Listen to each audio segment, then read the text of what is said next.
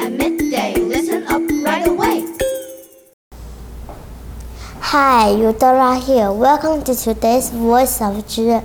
Today I'm hosting with my friend Justin. Hello everyone, I'm Justin. Eudora, do you dream when you sleep?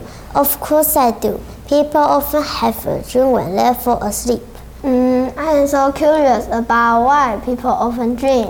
There are no clear answers to the question of why we dream. Dreaming is strange. You believe in possible things, and people you know may merge into one another, and then you will likely forget about it. Memory storage could be one reason for why we dream.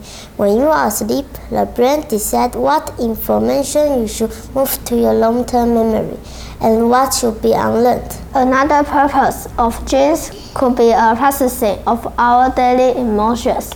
In 2003, a journal published a research that the idea of dreams could be a replication of our daily life. A scientist has suggested that dreaming helps us to prepare for and deal with stressful situations.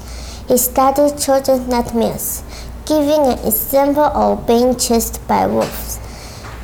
He believed dreams that this could be a rehearsal of daily struggle and survival. Dreams and nightmares may be preparing us for social situations, such as having a fight with a friend, going on a date, or having a job interview.